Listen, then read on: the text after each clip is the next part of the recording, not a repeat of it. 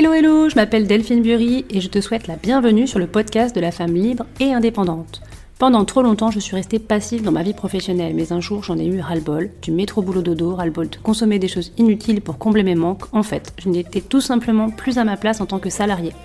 Mon envie d'entreprendre m'a poussée à devoir tout déconstruire pour tout reconstruire. Faisant un pas de côté, j'ai revu mon champ des possibles, j'ai travaillé mon mindset, pris conscience de mon potentiel, mais surtout, je me suis fait confiance. Aujourd'hui, 100% alignée et authentique, je me sens libérée. J'accompagne et copilote les femmes à oser entreprendre et vivre pleinement une vie professionnelle qui leur ressemble.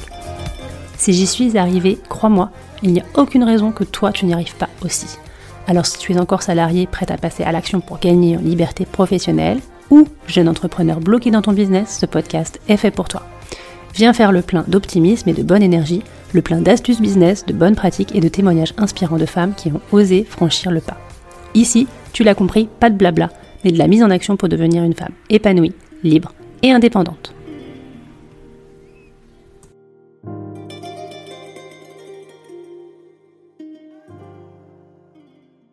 Bah, écoute, merci beaucoup d'avoir accepté de venir nous parler de ton parcours sur ce podcast. Donc, euh, juste brièvement, Marie-Lou, tu es la cofondatrice euh, du mouvement Growth Hiring pour tous les dirigeants et les recruteurs qui veulent accélérer leur recrutement. Tu écris une newsletter aussi sur le growth marketing euh, pour plus de 5000 dirigeants de PME et a priori depuis 2021, chaque vendredi, tu donnes des conseils pour avancer pas à pas sur bravopme.com. Il n'y a pas que ça, mais je vais te laisser te présenter pour nous dire effectivement euh, quelle est ton activité, mais surtout parler un petit peu de ton parcours, qu'est-ce qui t'a mené finalement à cofonder ce mouvement. Ok, ben merci beaucoup euh, de, me recevoir. Tu as bien résumé euh, les deux projets du moment avec vraiment le projet principal qui est Gross Hiring on cherche à créer un mouvement pour aller euh, justement euh, explorer le futur du recrutement et décliner un petit peu toutes les techniques marketing dans le monde du recrutement. Pour te parler un peu de mon parcours, donc là, moi, ça fait maintenant euh, un an et demi que je suis vraiment entrepreneur au quotidien, mais en fait, je suis pas forcément, j'ai pas démarré par ça. D'accord. j'ai eu ma vie avant en CDI qui était sur une, une autre route toute tracée et j'ai un petit peu changé ça, c'est euh, intéressant. Changer, le destin là-dessus, ouais. Tu peux nous donner ton âge parce que je pense que tu es jeune, beaucoup plus jeune que moi. Ouais, bah écoute, j'ai 32. Bah, franchement, alors j'ai hâte de connaître le parcours parce que euh, moi, je suis fascinée justement par. Euh, si j'avais plus, moi, tu vois, à 32 ans, me dire, allez, je me lance dans l'entrepreneuriat, j'aurais adoré. Donc, je trouve ça génial qu'il y ait de plus en plus de femmes de ton âge qui se lancent si jeunes. Euh, donc ouais, j'aimerais bien que tu nous expliques un petit peu, enfin du coup sortie d'études, euh, euh, tes premiers CDI et qu'est-ce qui t'emmène à ça justement? Ouais, et eh ben écoute, je vais, je vais te raconter un peu. donc moi j'ai commencé déjà dans les études par de, des études d'ingénieur. Donc j'étais vraiment sur de la partie développement. j'étais, j'ai fait un IUT informatique, donc c'était des maths, de l'informatique, de l'algorithme, donc des choses très très techniques. ensuite j'ai fait parcours ingénieur jusqu'à jusqu'à bac plus 5. Et puis ensuite, j'ai décidé de donc euh, là de, de, changer un petit peu de cursus. Donc tous mes collègues de promo sont partis travailler euh, suite à ça. Euh, j'étais j'étais à Toulouse, donc c'était beaucoup les gens qui partaient travailler pour des sous-traitants d'Airbus ou des choses comme ça.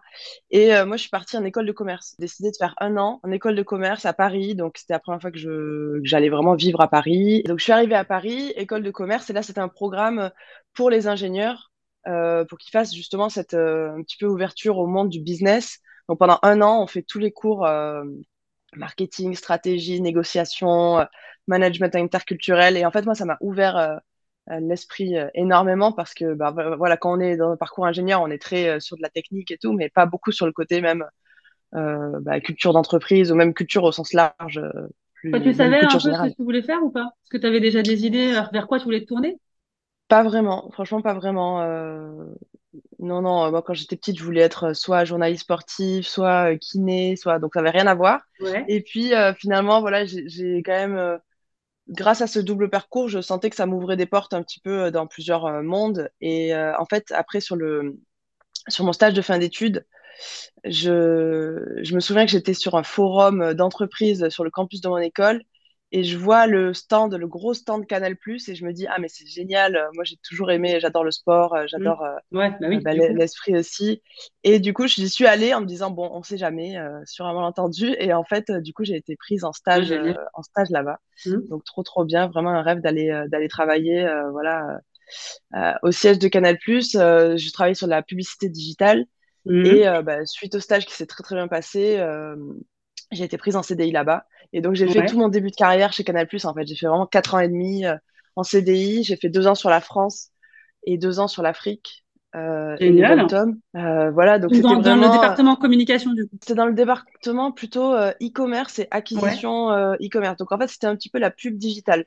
C'était les débuts, on va dire, de la pub Facebook, ah Google Ads, Facebook Ads. Et en fait, on te donne, en gros, on te donne des millions chaque année et tu dois faire en sorte qu'il y ait des abonnés Canal Plus qui arrivent par ces leviers, quoi. Ok, d'accord. Donc, donc, tu mets en avant le sport, les matchs de Champions League. Il faut savoir quels joueurs sont les vedettes du moment, euh, mhm. voilà, à mettre en avant sur l'affiche. Euh, on déclinait aussi les pubs qui étaient euh, faites en télé pour euh, les reprendre un peu sur le digital.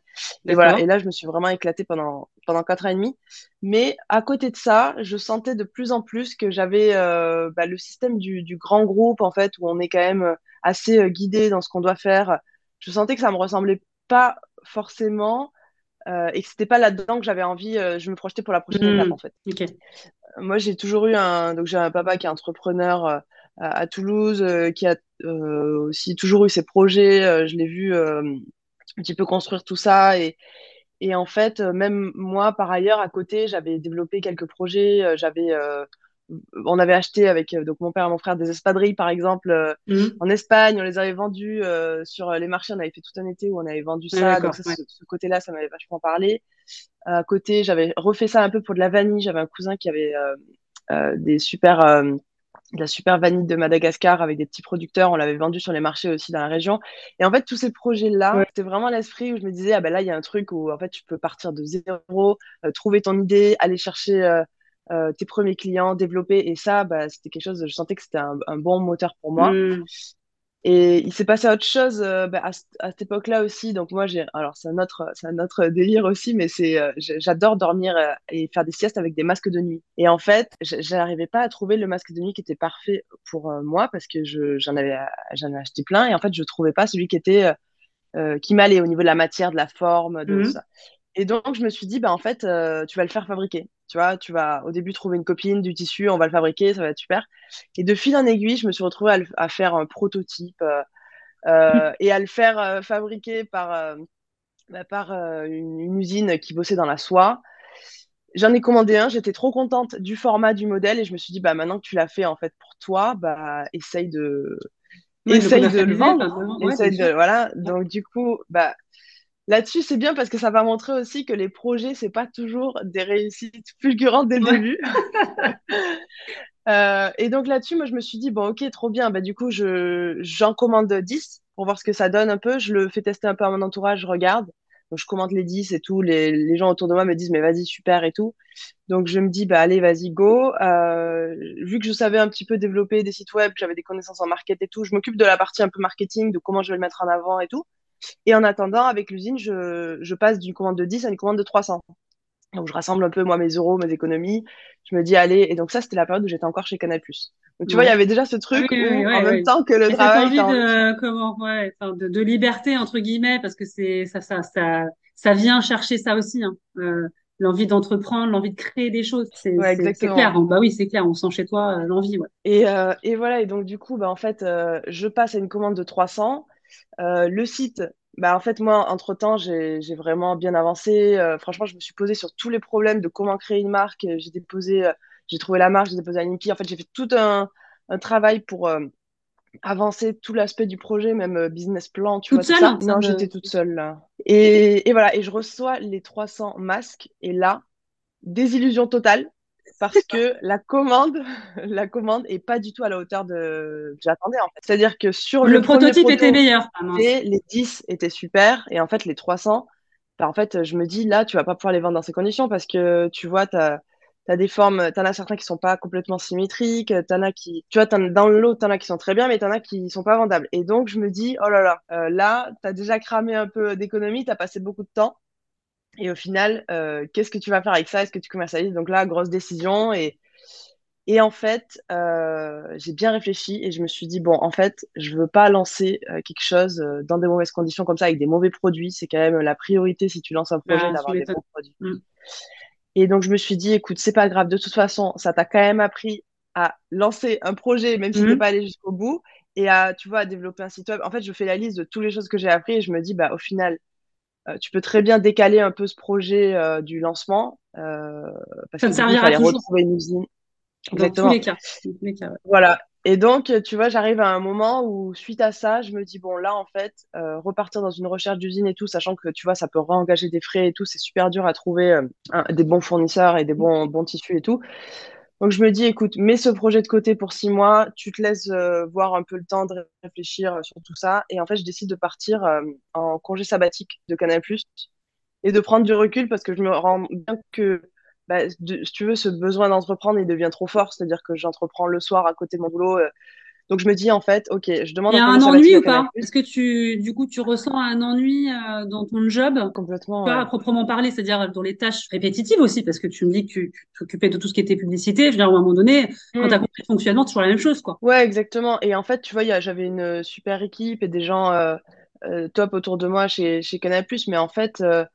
je sentais que ma place, elle était ailleurs et ça donnait trop hmm. fort. C'est comme si au bout d'un moment, tu, tu en fait, tu n'arrives même plus à être concentré sur ce que tu dois faire dans ta journée. Tu as juste envie de travailler sur les projets du soir. Euh, tu sautes d'idée en idée. Tu commences à avoir des pages remplies de petits projets que tu as envie mm. de lancer. Et voilà. Et au moment où ça devient trop fort, je pense qu'il faut s'écouter. Il faut, faut prendre euh, du temps. Et moi, tu vois, ce, système de congé sabbatique, donc c'était pas très connu euh, à l'époque. Je sais pas si maintenant plus de gens connaissent, mais en fait, à partir du moment où tu as travaillé plus de 5 ans dans ta vie pro, et que euh, je pense que tu as passé deux ans dans la même entreprise, tu peux prendre un congé euh, sabbatique. moi, j'ai fait ça. J'ai fait un tour du monde à ton âge. Enfin, non, j'étais plus jeune, j'avais 29 ans. J'ai plaqué, enfin, j'ai pas tout plaqué, mais euh, j'ai fait j'ai pris un congé sabbatique, je suis partie un, je suis partie un an. Et ma boîte m'a repris en rentrant. Ah, ben génial, tu vois. Bah, c'est vrai que, tu vois, moi, quand j'ai découvert ça, je me suis dit, mais l'aubaine, alors là, c'est, tu vois, tu pars, bon, il faut avoir un peu de côté parce que t'es pas payé pendant la période, mais tu sais qu'après, ah, bah la situation tu retrouves. Donc voilà, donc je me suis dit, je pars six mois. Et en fait, je parlais pas très bien anglais euh, parce que j'avais pas fait d'études, euh, tu sais, de, de session à l'étranger pendant mes études, donc j'étais en alternance. Je me suis dit, allez, tu pars euh, dans un pays anglophone.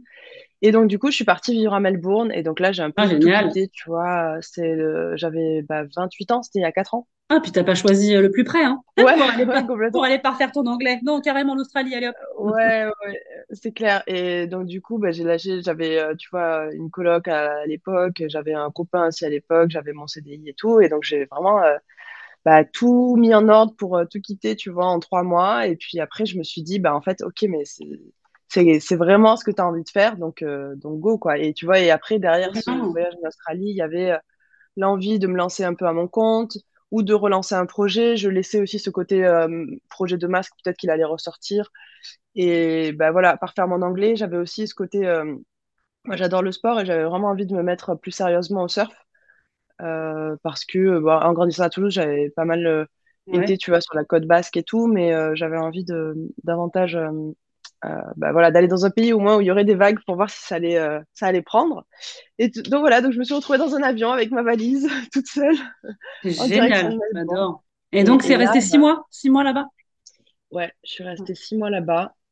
Et, et puis, bah, en fait, j'ai vraiment au début voulu m'installer à Melbourne parce que je n'avais pas trop envie d'être en itinérance, j'avais envie de vivre ma vie, tu vois, euh, dans un nouveau milieu, quoi. Et donc, bah, là-bas, il m'est arrivé des trucs sais, avant de partir en voyage, tu regardes toujours un petit peu euh, les témoignages des gens et tout le monde te dit Ah, mais euh, quand vous partez, il va vous arriver des trucs improbables ou des trucs euh, auxquels vous attendiez pas. Et moi, tu vois, bêtement, quand j'étais encore en France, je me disais Oui, mais bon, moi, je vais partir, il va rien se passer. Enfin, tu vois, il va rien m'arriver d'extraordinaire. Et en fait, non, je pense que c'est une loi, tu vois, qui se respecte toujours. C'est, il t'arrive toujours des choses improbables, surtout quand tu te mets dans des conditions où tu pars seul, un peu comme ça, à l'inconnu. Donc ouais, ouais, il, s'est passé, bah, tu rencontres plein de choses. Tu rencontres du monde. Euh, enfin voilà, c'est, c'est le voyage, ça, ce que je dis toujours, ça, ça ouvre quand même, ça fait grandir euh, et ça ouvre le champ des possibles. Hein. Surtout quand tu pars tout seul comme ça euh, à l'aventure. Ouais. C'était voilà, mais c'est, c'est des aventures extraordinaires. Tu reviens, tu te dis, euh, j'ai, enfin à moins que tu me dises non, pas du tout, ça n'a pas été une bonne expérience. c'est des expériences positives, c'est-à-dire que ça t'a quand même appris. Mm. Ouais, ouais, si complètement. Mais moi, ça a été complètement expérience positive. J'ai bah, j'ai beaucoup découvert sur moi aussi, tu vois, sur euh, en fait quand tu es tout seul, euh, tu déjà tu es obligé, je pense que tu as un instinct un peu social de tourner vers les autres. Et tu vois là où moi j'étais euh, installée, tu vois, avec mes groupes de personnes à Paris, dans mon cercle un peu vase clos, bah, là en fait dès ton arrivée, quand tu es tout seul dans un pays, bah, en fait, il faut que tu te connectes toi avec les gens. Donc, C'est à toi donc d'y aller, donc, c'est personne va venir euh, te chercher, il faut que tu ailles, euh, ouais, à la rencontre des autres. c'est ça. Et donc, du coup, bah, là, tu vois, je vais, je vais passer un peu vite sur ce voyage, mais en fait, j'ai fait, euh, tu vois, deux jours après, après mon arrivée, j'ai découvert aussi à quel point c'était, tu vois, dans, dans ce genre de pays comme l'Australie, euh, les, les opportunités, c'est, ultra rapide, en fait. Tu vois, deux jours après. Ouais. j'étais commerciale en panneaux solaires et j'allais faire du porte-à-porte dans les, dans les rues de Melbourne pour vendre mes panneaux solaires. Euh, j'avais des trainings, euh, tu sais, des entraînements sales euh, tous les matins. Donc, avec des commerciaux Mais ça allait avec l'anglais? Parce que du coup, tu avais ton ah anglais bah, scolaire. Ça dû, tu- Là, tu es sorti ouais, ouais. Non, mais en fait, c'était Bon, le de meilleur moyen d'apprendre l'anglais. Tu C'est ça, mais évidemment, c'est le tu meilleur tapes à la porte et euh, là, tu as une conversation, euh, tu sais pas ce qui va se passer, mais il faut, faut raconter ton truc. Donc, euh, je travaillais vraiment mes pitchs commerciaux et après, sinon, bah, en fait, ça, ça a été le meilleur truc, tu vois, pendant un mois entier, tous les jours à faire du porte-à-porte, bah, là, du coup, la conversation, ça s'était complètement débloqué, quoi. Et euh, voilà, après, j'ai, j'ai, je me suis inscrite aussi à un, un- Moi, je faisais du handball en France, en fait Mhm. Euh, en club depuis toute petite. Euh, J'avais fait sport-études et tout, donc j'en avais fait beaucoup, beaucoup. Donc en arrivant, je me dis, bon, bah, vas-y, inscris-toi au handball euh, là-bas, tu vas te faire des potes et tout. Et en fait, je me suis inscrit, mais c'était la saison. En fait, ils ont six mois de beach handball. Donc c'est vraiment handball sur le sable. D'accord. Donc euh, moi, j'arrivais pendant cette période, c'était l'été là-bas. Donc je me dis, ok, allez, c'est pas grave, je l'ai jamais fait, mais on va voir. Et là, en fait, j'arrive à l'entraînement et puis je me rends compte au bout de deux, trois entraînements qu'ils sont en train de faire la sélection pour aller, pour aller jouer les championnats euh, d'Australie, en fait, de beach handball, quoi, avec la ville de Melbourne. Et donc, du coup, bah, je suis prise dans l'équipe et donc, du coup, je me suis Ah, retrouvée à jouer le, à jouer le championnat et on a, on a gagné la médaille de Ah bah bronze, tu vois. euh, ouais, c'est donc, euh, donc trop, trop bien. C'était vraiment improbable euh, de vivre ça, mais ça me faisait, tu vois, ça m'a fait rencontrer des gens qui vivaient sur place.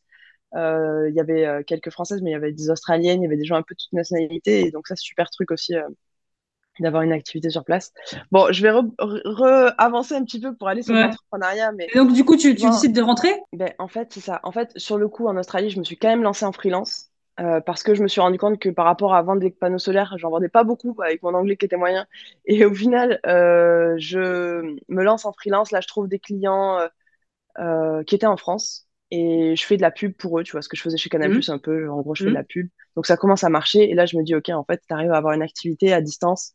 Euh, et là, je découvre la liberté, tu vois, de travailler euh, bah, d'où je veux, euh, avec mon rythme. Voilà, mais c'est un petit peu le freelance à la dure, tu sais, au début, où en fait, bah, tu choisis pas forcément tes clients. Tes clients, ils te demandent des choses, tu sais pas forcément très, très bien les faire déjà.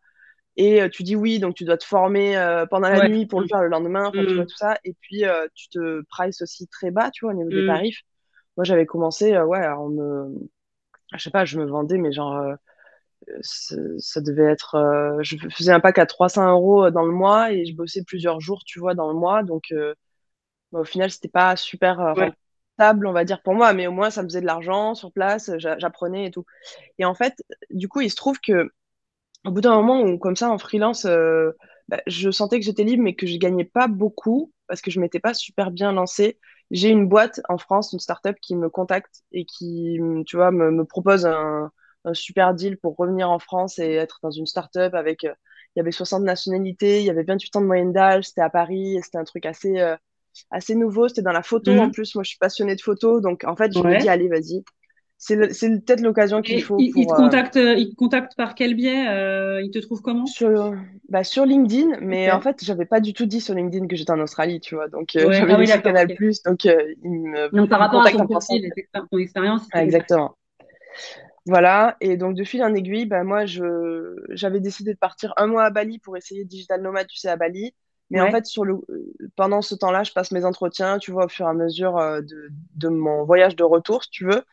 Et voilà, je, je reviens à Paris, euh, je signe avec eux et je me dis, allez, c'est parti. euh, Tu retestes une dernière fois, en fait, le, enfin, tu retestes, tu vois, le CDI dans un contexte différent, avec Mhm. une boîte plus jeune, avec une boîte qui était, tu vois, euh, c'était dans le centre de Paris, c'était des beaux bureaux, c'était, euh, voilà.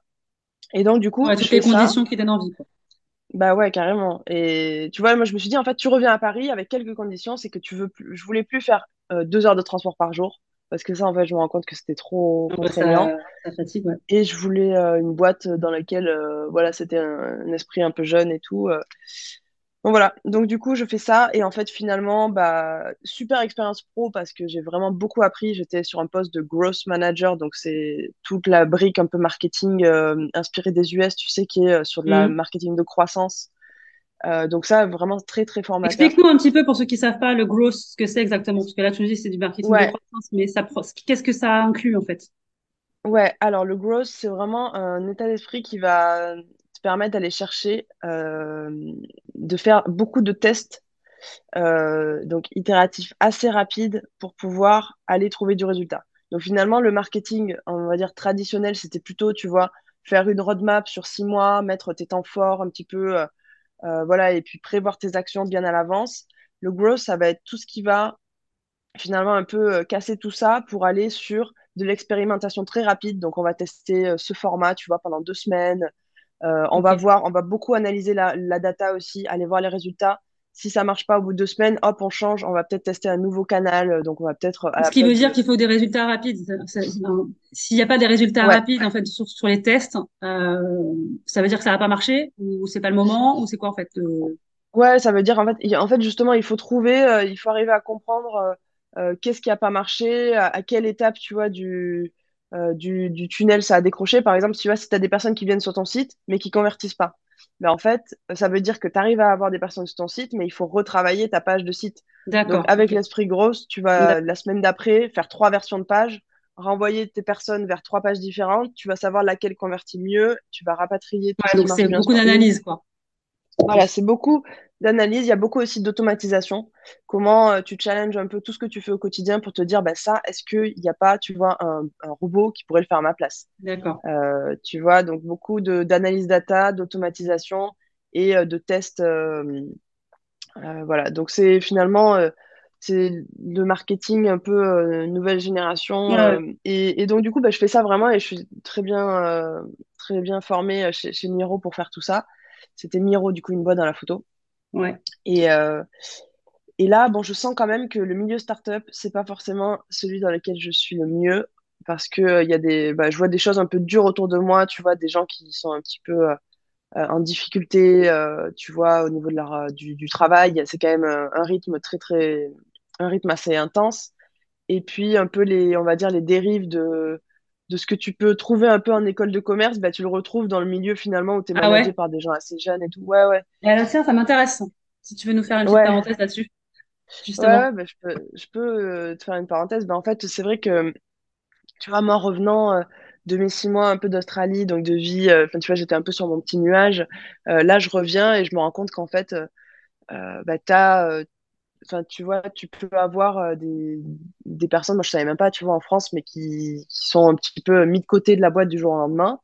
Euh, moi, tu vois, il y avait des gens avec qui j'avais des, des, des meetings la semaine d'après. En fait, j'apprends que, ah ben non, en fait, euh, il est plus là, il s'est fait, tu vois, re- remercier un petit Ok, peu. donc tu Et veux dire que qu'il y a, il y a, il y a, il y a comment par rapport à une entreprise, on va dire euh, plus traditionnelle, je veux plus dire, je sais pas si traditionnel, c'est ouais. vraiment ça. Tu trouves que du coup le le le, le travail va vite, c'est-à-dire que même euh, Ouais, l'embauche et même euh, même finalement les départs quoi. En gros. ouais, exactement. Mais tu vois aussi, c'est, enfin, franchement, en fait, moi, c'était ma première expérience en startup. Donc, je ne voyais pas le. En fait, j'avais pas le recul là-dessus. Mais en fait, maintenant, euh, comprenant beaucoup mieux le système des startups et la, la phase de recherche de business model, tu vois, d'une startup qui lève des fonds, mais en fait, c'est un petit peu le. Enfin, c'est très dur et il faut beaucoup de, euh, d'engagement de la part des, des fondateurs pour ne pas tomber là-dedans. Parce qu'en fait, le modèle de la startup, c'est on va tester euh, des choses, on va embaucher des gens pour tester des choses et on va aller à fond là-dedans parce qu'on y croit et parce qu'on a envie, euh, même pour ces personnes, de les embaucher et d'avoir du long terme pour eux.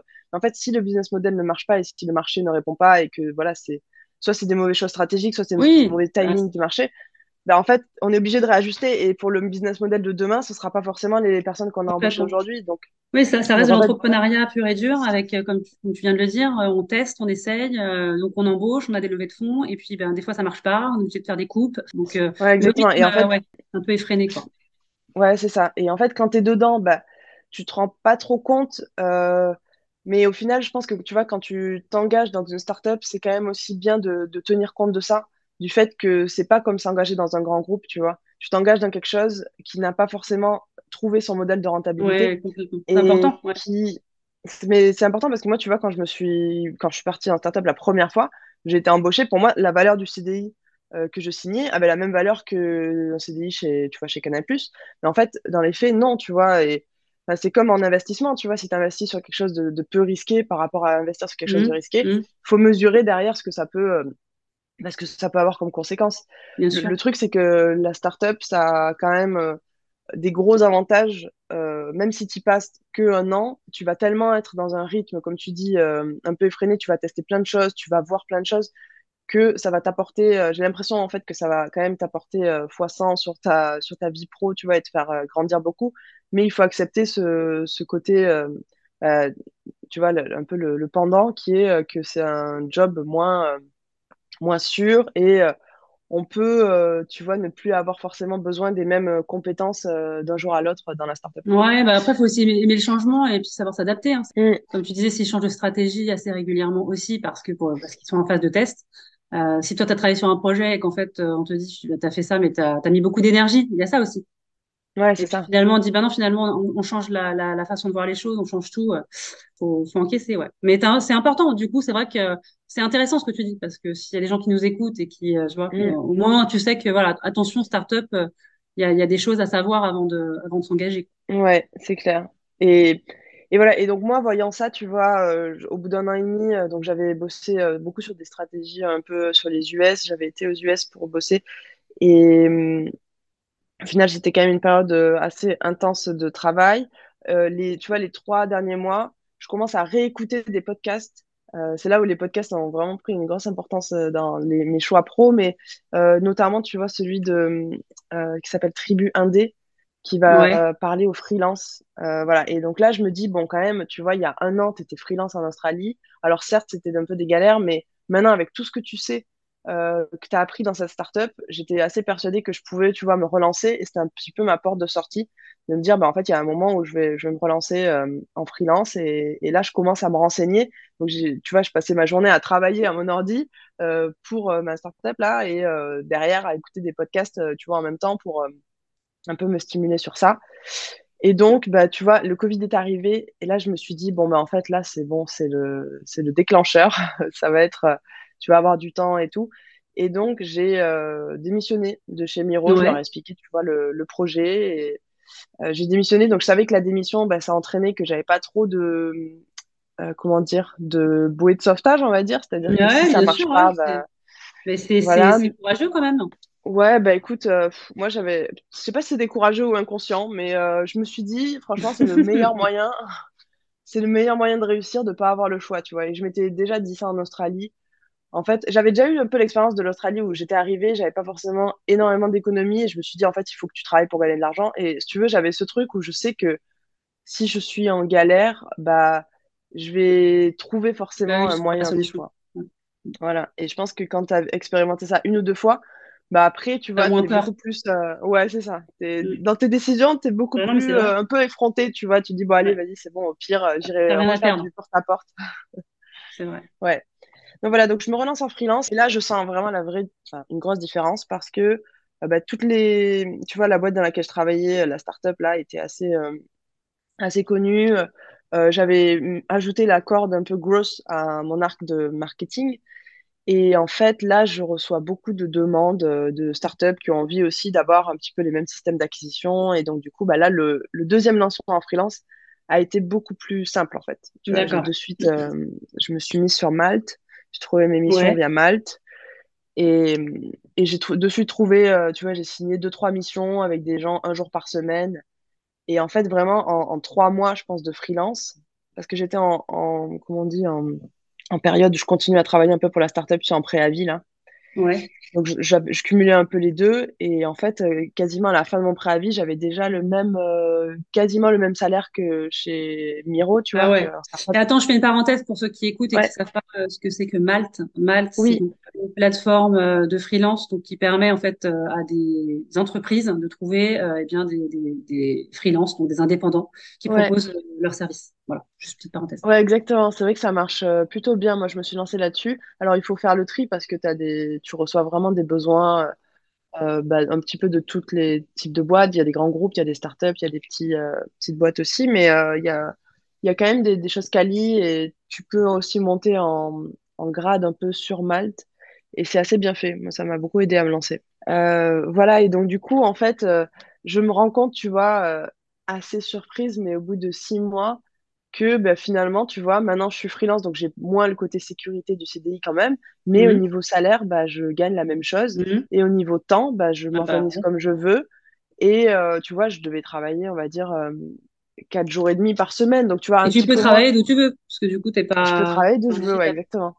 Donc voilà, en l'occurrence, j'étais confinée, donc je travaillais de mon, de Oui. mon continent. Mais tu vois, ouais. Mais après, oui, oui, c'est sûr, la liberté, euh, c'est hallucinant, tu vois, ce que ça t'apporte. Donc euh, voilà, et je pense que, tu vois, se lancer avec... euh, en fait, euh, je pense qu'il faut quand même un, un peu étudier le marché, voir... euh, euh, bah, tu vois, moi, j'avais mis mon profil sur Malte, voir si je recevais des missions. Mais à partir du moment où tu sens que, y a un- que tu as des compétences qui sont clés euh, par rapport à un besoin sur le marché, bah, il y a vraiment moyen de trouver des bonnes, euh, des bonnes opportunités, sûr. quoi. Ouais. Et en fait, même j'encourage à ce que, tu vois, pendant ton parcours où tu es encore en CDI euh, quelque part, bah, en fait, tu peux commencer à te former sur, euh, tu vois, un petit peu mapper tes compétences et, se dire, bah, en fait, si je me forme à ça, donc par exemple, tu vois, la data analyse, bah, autant m'y former tant que je suis en CDI et un peu construire son parcours euh, CDI et ses projets même que tu choisis à l'intérieur en fonction de ce que tu veux avoir pour ton bagage de compétences, en fait.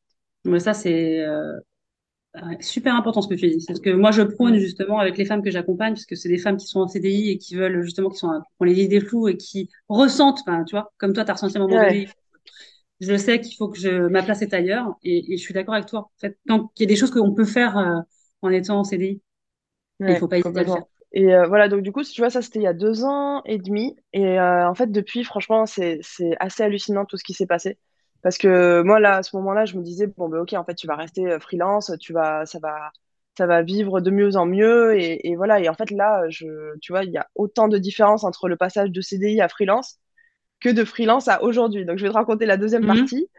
Mais euh, donc en fait, freelance, déjà, je, je gagnais comme euh, chez euh, bah, comme mon précédent job, mais en fait, j'avais quand même cette envie d'aller pousser le truc un petit peu au max pour voir com- jusqu'à combien je pouvais aller, tu vois. Mhm. Et donc, euh, je me suis retrouvée un peu dans une période où j'ai bossé de plus en plus. Et en fait, je prenais des clients, je prenais des clients. Et je pense que c'est un symptôme, et je l'avais entendu dans, dans plein de podcasts, hein, mais Mhm. je pense que tant que ça nous arrive pas, on a du mal à le voir venir.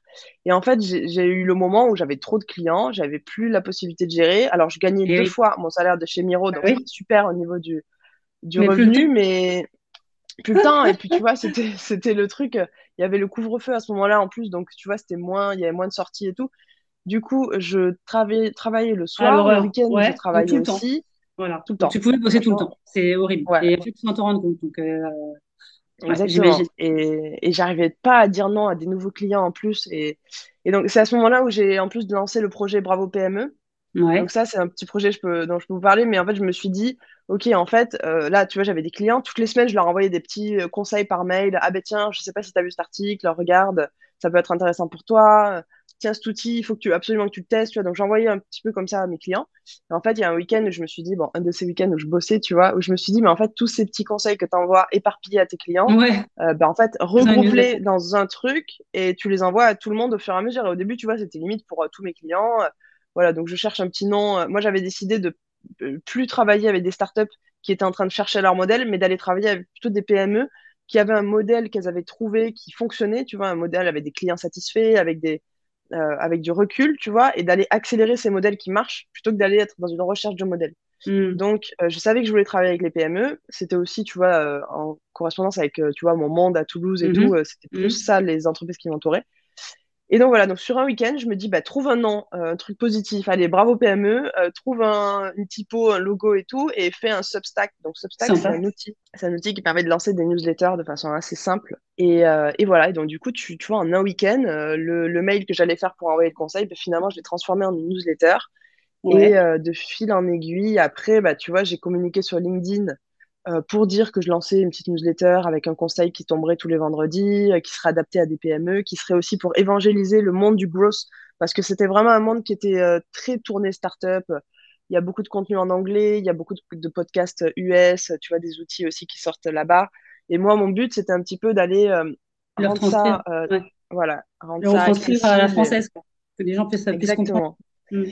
voilà, à la française. Et puis aussi, tu vois, dans le, côté transformation, moi, je voyais bien les entreprises pour lesquelles j'ai bossé, c'était pas que des, euh, des gens de 28 ans au service marketing et tout. Tu as des personnes qui ont fait du marketing toute leur vie. Et je pense que c'est important aussi pour euh, elles de leur donner l'opportunité de bah, d'apprendre et d'aller progresser, d'aller se challenger. Tout à fait. Voilà, donc c'était vraiment l'ambition de Bravo PME, c'était ça, c'était aller apporter le growth au monde des PME euh, avec euh, à la fois, tu vois, des, de l'ambition au niveau de la, des résultats qu'on recherche, mais aussi de la pédagogie et d'embarquer un peu tout le monde dans ce truc pour que chacun puisse euh, bah, monter en compétences et faire et agir au sein de sa boîte en, en, ajoutant cette, bah, toutes ces techniques growth. Donc euh, voilà, et donc tu vois, ce projet, bah, en fait, euh, finalement, il me suit encore, ça fait plus de deux ans et demi, mais en fait, il a quand même fait une grosse bascule, c'est-à-dire que je suis passée d'une freelance, bah, tu vois, un peu inconnue au bataillon sur Malte, dans mon coin. Mmh. Donc je, recevais trois, quatre demandes, on va dire, par mois, tu vois, sur Malte, de nouveaux clients, ce qui était très bien pour euh, avoir mes missions. Et en fait, au bout de six mois de Bravo PME, donc j'avais un peu plus de 1000 abonnés, tu vois, et en fait, je suis passée à 30 euh, demandes par mois sur Malte. Donc j'avais quasiment des demandes tous ah ouais. Et, et, en fait, là, ça te fait un truc où tu te dis, ben en fait, attends, il n'y a pas grand-chose qui a changé dans, tu vois, dans mon travail. J'ai juste partagé un conseil que j'envoyais à une personne. Maintenant, je l'envoie à mille mmh. personnes. Mais si tu mmh. veux. Et en fait, par rapport à la perception extérieure, je suis passée de euh, une freelance euh, lambda à une créatrice de contenu. Et en fait, tu vois, je l'ai plus vu de la perception, euh, enfin, je l'ai plus vu par rapport à la façon dont les gens m'en parlaient plutôt que moi, tu vois, la différence. Et juste pour dire aux personnes, quand tu partages du contenu, ça a vraiment de vraies conséquences positives. Bah oui, et, bien sûr. Et c'est une vraie force. ça apporte de la valeur, en fait. Ça apporte de la valeur à, à des gens qui, qui, en plus, qui en ont besoin, hein, tu vois. Donc, forcément. Ouais, complètement. Ouais, et donc euh, bah, c'est vrai que voilà, donc, du coup, tu vois, c'est ça, ça m'a ouvert d'autres opportunités. J'ai j'ai été contactée par un incubateur à Station F qui m'a dit euh, ah bah du coup euh, voilà, est-ce que je, vois passer ton contenu et tout, est-ce que tu pourrais venir coacher nos, nos startups sur du gros, tout ça? Donc mhm. finalement, je me suis dit allez allez, je vais quand même renouer avec les startups. Donc je, fais toujours ça, tu vois, à Station F, je fais deux heures par mois, une heure par mois ou deux de coaching de, de leur startup. Ouais.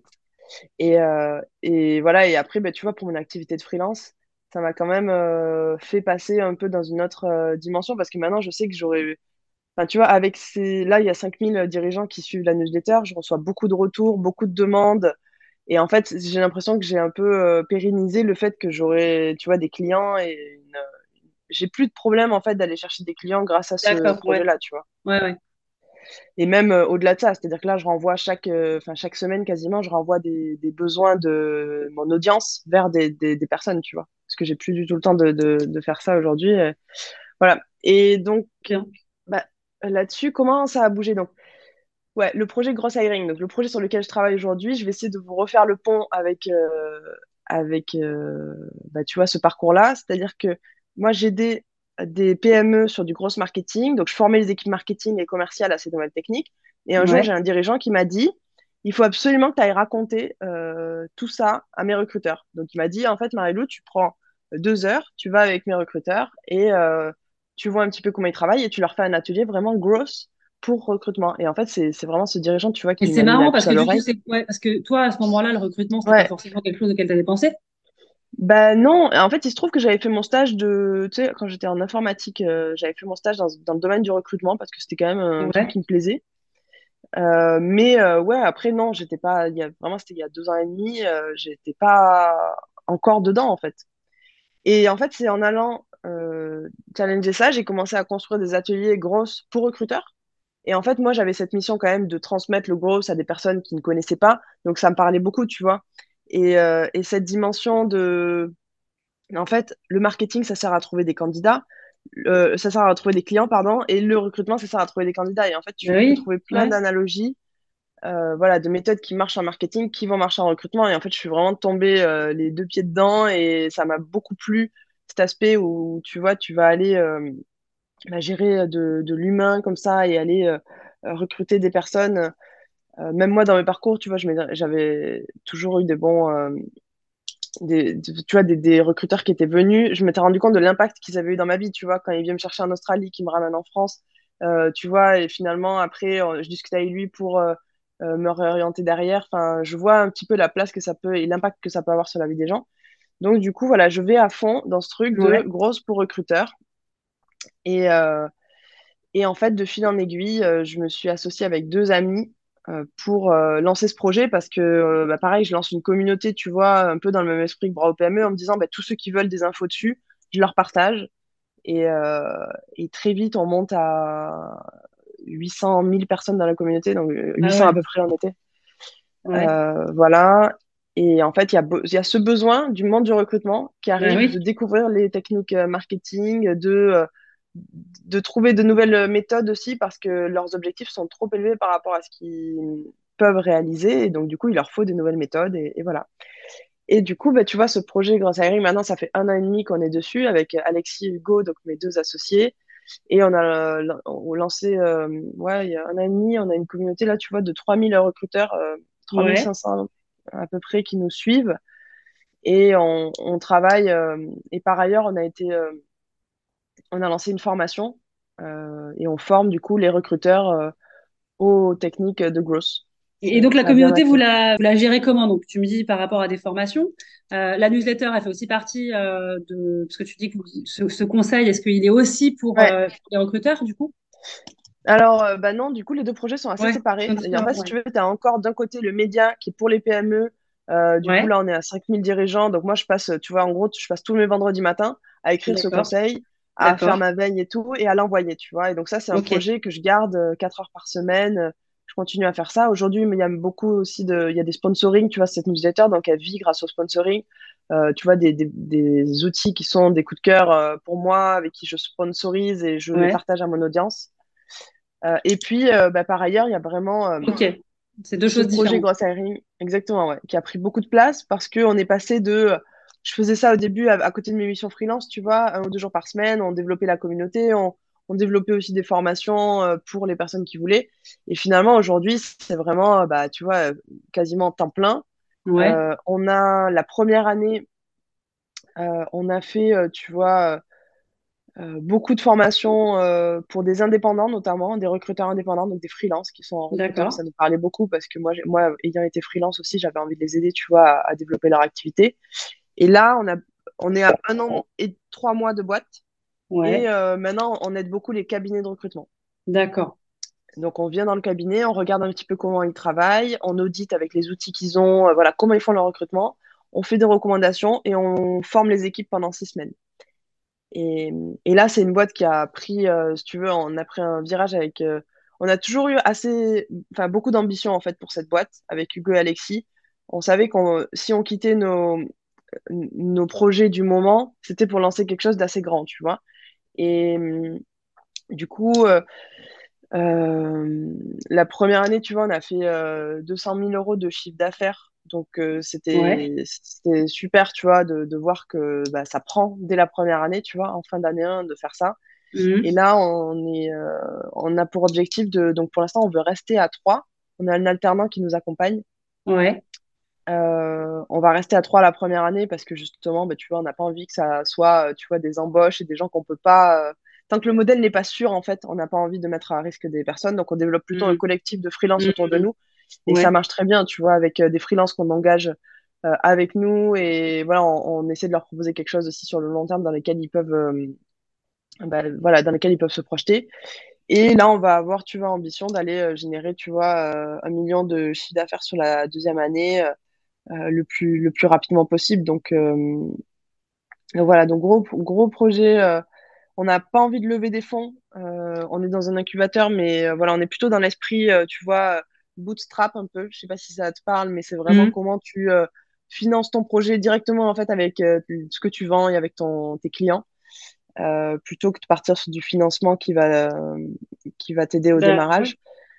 Mais Donc voilà, en tout cas, c'est quoi ouais. aujourd'hui, du coup, tu dirais, les, les, gros, gros besoins, du coup, des recruteurs indépendants aujourd'hui? En fait, au niveau du recrutement, leur besoin, c'est de rencontrer plus de candidats, en fait. Parce Ouais. que la, la force des recruteurs, c'est, quand même d'aller, euh, discuter avec les personnes et d'aller mettre les bonnes personnes en face des bons, des bons projets et des bonnes, des bonnes missions. Donc en fait, eux, leur enjeu, et en, général, c'est ce qu'ils préfèrent faire aussi, c'est aller passer plus de temps à, rencontrer les candidats, à faire des entretiens, à trouver les bonnes personnes. du temps qualifié, quoi. Prendre du temps à, voir physiquement avec des gens qui, euh, bah, qui ont le profil. Voilà, c'est ça. Et tu vois, et là-dessus, bah, en fait, nous, ce qu'on les aide à, faire, nous, dans l'idéal, c'est euh, le recruteur, il a son agenda rempli de rendez-vous avec des, candidats. Et ça, quand on arrive à faire ça, mais après, tout ce qui se passe après, tu vois, on a moins d'impact dessus parce que là, c'est vraiment la. Et vous, c'est finalement, c'est ça. C'est votre, votre, plus-value, c'est de trouver, euh, de remplir l'agenda du recruteur avec des profils qualifiés que vous allez aller chercher euh, grâce aux grosses, en fait. Donc là, du coup, vous allez utiliser tout ce qui est euh, analyse des data, etc., sur les réseaux, sur le digital, pour trouver les bons profils. Donc, vous les attirez comment, du coup, ces profils-là? Ouais, bah alors, du coup, ça peut être un, des moyens, c'est de faire des. De, de, de, travailler plutôt que d'envoyer, tu vois, des messages individuels à chaque personne donc, euh, une approche vraiment très manuelle de euh, je passe sur ton profil LinkedIn, je rédige un mm. message, puis je passe au suivant, qui fait que bah, tu peux contacter qu'un nombre restreint de mm. personnes euh, par jour. Nous, on met en place, tu vois, des campagnes segmentées bah et multicanales. C'est-à-dire que tu, tu peux avoir un segment de personnes, donc tu as toutes les personnes, par exemple, qui ont travaillé en startup, mais qui ont fait aussi cette école et qui vivent à Bordeaux, tu vois. Mm. En fait, toutes ces personnes, tu vas peut-être trouver un axe de 100 personnes qui ont fait ça. Euh, qui ont ce profil-là, bah, en fait, tu vas aller les contacter en disant que leur profil euh, t'intéresse parce que pour ces trois raisons. Donc, en fait, le message, il sera personnalisé à la personne euh, parce qu'elle se reconnaîtra dans la localisation, dans l'école, dans tout ça. Mais toi, ça va te permettre de toucher un segment de personnes. donc, en, écrivant un message, tu peux toucher, tu vois, jusqu'à 80-100 personnes. Mm. là où d'habitude, tu n'en aurais touché qu'une. Donc, en fait, ça te permet de démultiplier ta, ta, communication auprès des bons talents et euh, euh, tout en gardant un aspect personnalisé. Parce que nous, tu vois, la, un peu la dérive de tout ça, c'est d'aller envoyer un message automatisé à toute la Terre euh, sans personnalisation. Nous, on travaille vraiment la personnalisation et on travaille pour que le message, il est. Notre but, c'est d'avoir des rendez-vous, donc c'est pour qu'il y ait de l'impact.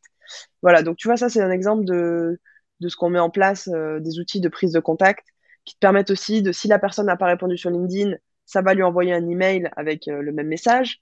Et si elle n'a pas répondu à l'email, ça va te retrouver son numéro de téléphone qui va te permettre de la contacter pour lui proposer, tu vois. D'accord. Ça, c'est autre chose, par exemple, qu'on propose. Super, hein. c'est extrêmement intéressant tout ça. Et donc, c'est quoi les projets, euh, les futurs là alors? Ou à court terme, ou pas Il n'y a peut-être pas de projet, hein. c'est peut-être euh, juste pour l'instant comme ça. Écoute, euh, Non, écoute, là, tu vois, Gross Hiring, on est vraiment en train de, de, créer ce mouvement dans le monde du recrutement et, ça, marche très bien. Donc euh, voilà, l'ambition, c'est d'aller chercher euh, bah, de plus en plus euh, de cabinets, de plus en plus de recruteurs formés et que ça passe vraiment une boucle où, où on puisse aussi créer, tu vois, nous, ce qu'on veut créer, c'est l'académie pour se former sur toutes ces nouvelles techniques de recrutement. Donc là, on est en train de, on fait des formations, si tu veux, un petit peu au compte-goutte auprès de plein de cabinets, mais on veut vraiment créer la meilleure académie euh, pour ces euh, nouvelles techniques de recrutement. D'accord. Voilà. Et, euh, et ensuite, bah, sur, sur Bravo PME, c'est un projet que, que je continue parce que, en fait, tu vois, j'ai des retours de, de dirigeants chaque semaine qui me disent que c'est bah, super intéressant pour eux d'avoir cette veille et d'arriver à suivre. Mais je vais aller m'inscrire, moi, tout de suite. Bravo bah ouais, carrément. Il y a plein de. Et, et, voilà, et donc du coup, bah écoute, euh, non, hein, tout, Beau que, parcours, que ce en tout cas. fonctionne. Beau parcours avec euh, comment, euh, avec la jeunesse, le comment, le fait d'avoir voyagé. Enfin, j'adore, franchement, trop trop bien. Je voulais te poser la question que je pose à toutes mes invités. C'est quoi pour toi la définition de la liberté et de l'indépendance? Ouais, c'est cool de poser cette question. moi, la, la liberté, et l'indépendance, euh, déjà, ce qui est, je me rends compte que pour moi, c'est beaucoup plus important déjà la liberté que l'indépendance. L'indépendance, je pense que euh, c'est important, mais moi, je me sens très connectée aux autres. Et tu vois, là, j'ai des associés et, euh, je me sens indépendante, mais je me sens aussi très connectée avec eux. Par contre, la liberté, c'est vraiment une des valeurs bah, principales pour moi. Mm. Et je relie beaucoup ça au, au temps et à l'espace, en fait. C'est-à-dire avoir la maîtrise de mon temps et de où je veux être euh, dans le monde, de, ce que je veux faire.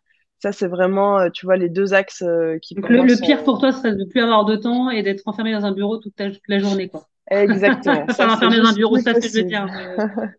de se dire que euh, parce qu'on est finalement enfermé dans les bureaux, mais euh, te dire que tu quand même euh, pas le choix, alors que là tu peux avoir le choix de te dire si j'ai envie de bouger, j'ai envie d'aller ailleurs, j'ai envie d'être, tu vois, travailler à Bali ou peu importe, je peux. Ouais, exactement. Et cette notion de choix, je pense qu'elle est vraiment très très importante pour la liberté justement. Et il y a une petite, je pense que c'est Naval Ravikant, je sais pas si tu connais Naval Ravikant qui dit ça, mais qui dit Easy Choice, Hard Life et ah euh, Hard Choice, Easy Life, tu vois. Bah, ça, c'est vrai, ouais, complètement. en fait, c'est vraiment le truc euh, où tu dis, bah, en fait, il y a parfois des choix un peu plus difficiles à un certain moment, mais qui vont t'amener à, plus de, facilité euh, derrière. Exactement. Ouais, bon, en, gros, enfin voilà, ça revient à dire, ben il faut il faut donner mettre les efforts et puis puis travailler pour que les choses soient ensuite plus faciles. C'est évident. Ça c'est c'est ce que j'inculque à mes enfants. Je leur dis ça toujours que on n'a rien sans travailler. Donc c'est extrêmement important. Euh, est-ce que tu aurais, j'aime bien ça aussi, euh, alors au sens très large, euh, une un conseil, une ressource, un mantra, un livre, une série, quelque chose dernièrement ou peut-être il plus longtemps qui t'a marqué, que tu as aimé, que tu voudrais partager? Ouais, ouais, bah écoute, j'en ai plein. là, il y en a un auquel je pense euh, c'est une petite, euh, une petite série en 8 épisodes euh, sur YouTube, mais c'est des épisodes qui font 3-4 minutes. Ouais. Et ça s'appelle Principle for Success de Ray, Dalio. Donc Ray Dalio, c'est R-A-Y-D-A-L-I-O. Ouais. Et, et c'est des petites séries sous format un peu de dessin animé. ça dure 30 minutes et c'est voilà, principle, principe pour le succès en fait. Mais c'est au-delà, tu vois, de la définition du succès qu'on peut avoir ou qui est, tu vois, beaucoup d'argent ou quoi que ce soit. C'est vraiment comment euh, trouver ton succès. Ouais, réussir sa vie, en fait. Réussir sa vie. Être heureux et... trouver son bonheur, son épanouissement. Ah, j'aime super, trop bien, je suis trop contente. Ouais, franchement, celui-là, il est, ouais, vraiment, j'aime beaucoup. Et c'est sur YouTube. C'est sur YouTube, ouais. Je, je, noterai ça dans l'épisode. Bah, écoute, euh, on arrive à la fin de, de l'interview. Je voulais te remercier en tout cas beaucoup parce que euh, parce que c'est extrêmement intéressant, que ça peut inspirer et impacter beaucoup de femmes, beaucoup de femmes aussi, euh, tu vois, de ton âge, jeunes et moins jeunes, euh, qui vont se rendre compte que ben, dans la vie, euh, voilà, tout est possible quand on, on sait ben, suivre ses choix. Et puis, il y a beaucoup de risques, il y a beaucoup de, ouais, de prise de risque dans ton parcours. Déjà, si jeune, je trouve ça génial. Je ne peux que te remercier de, de, ta participation. Bah super. Bah écoute, merci beaucoup pour l'invitation et et aussi parce que je sais, donc mon associé a un podcast aussi, mais je sais ce que c'est de faire un podcast, de gérer, euh, tu vois, les invités, le montage, tout ça. Donc euh, c'est super de, de faire ça pour pouvoir euh, ensuite le partager et que ça serve à d'autres. Donc merci beaucoup de tout ce contenu que tu fais. Bah écoute, merci à toi en tout cas. Je te dis à très bientôt et puis on reste en contact. Ouais, merci beaucoup. Allez, bye bye, bonne journée. Salut Delphine. Salut. J'imagine que si tu as écouté ce podcast, c'est que tu aimes les conseils, que tu souhaites te nourrir pour grandir et gagner en liberté professionnelle. Alors tu peux déjà aller découvrir tous mes programmes sur www.libre-et-indépendant.fr, entièrement dédiés aux femmes qui veulent se réaliser dans leur carrière. Ces programmes, eh bien, ils vont te permettre de te structurer, d'économiser tes ressources dans des choses qui ne sont pas prioritaires et qui te font perdre du temps, de l'argent et beaucoup d'énergie. Crois-moi, j'ai longtemps cherché et j'aurais adoré y avoir accès lorsque j'étais moi-même en phase de reconversion, mais aussi lorsque j'ai créé mon entreprise. Si tu as aimé ce podcast, eh bien tu peux t'abonner pour recevoir en exclu les prochains épisodes, mais aussi parle-en autour de toi. C'est de loin la chose la plus sympa que tu puisses faire pour apporter ta pierre à l'édifice des femmes entrepreneurs qui se bougent et qui ne lâchent rien. Et franchement, je l'espère, ce sera sûrement bientôt ton cas. Je te dis à très vite. Bye bye.